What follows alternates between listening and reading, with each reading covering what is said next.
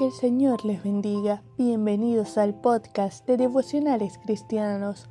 Continuamos estudiando los salmos y el devocional de hoy lleva por título Confianza en la aflicción.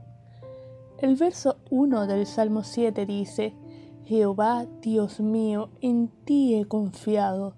Sálvame de todos los que me persiguen y líbrame.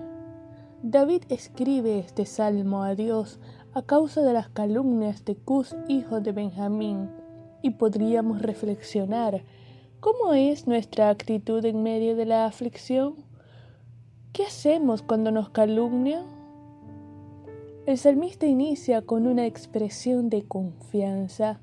Tiene su fe, su mirada puesta en el Señor, y en medio de la aflicción la única salida es descansar en la soberana providencia del Dios Todopoderoso, Creador del cielo y de la tierra.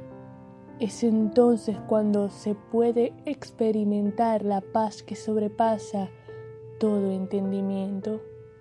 David sabía que Dios obra, que Él no es indolente y en su tiempo se levantará a juzgar y dará la retribución a cada uno por su obra. Si vivimos con esta convicción, hemos de estar seguros al confiar en el Señor, no por nuestros méritos, sino porque somos justificados en Cristo. Y describe el salmista al malo, perverso, que maquina iniquidad y ha de caer en su propia trampa.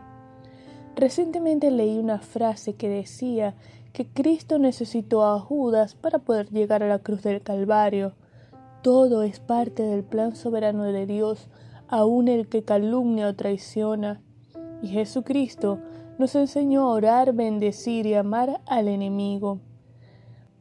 Podemos confiar en Dios en medio de la aflicción.